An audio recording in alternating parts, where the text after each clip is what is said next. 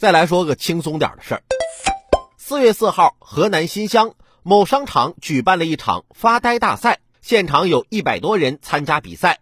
比赛现场，选手们或站或坐，姿势各异。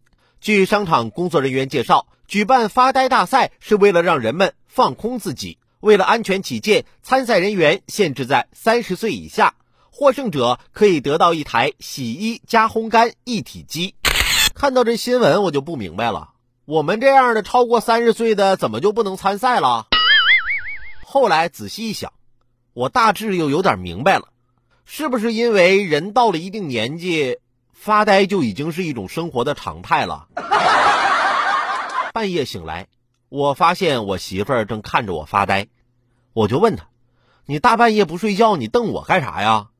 她说她睡不着，我就告诉她：“那睡不着你就数羊。”她却又说了：“说经常数没意思。”我只好跟他说：“那你就换一样数。”然后人告诉我：“啊，我已经换了呀，我这不正数你脸上的雀斑呢吗？”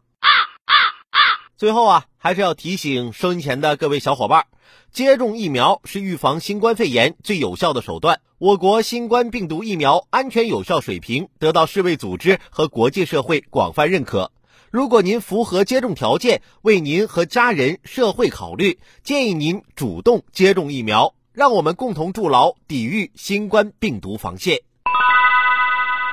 今天的午后加点料，我们就先聊到这儿。有更多新鲜事儿和段子，如果想和我分享，欢迎添加关注我的个人微信六六三三二九零八六六三三二九零八，或者在蜻蜓 FM 上搜索关注“评论来了”，让我们一起为你的午后加点料。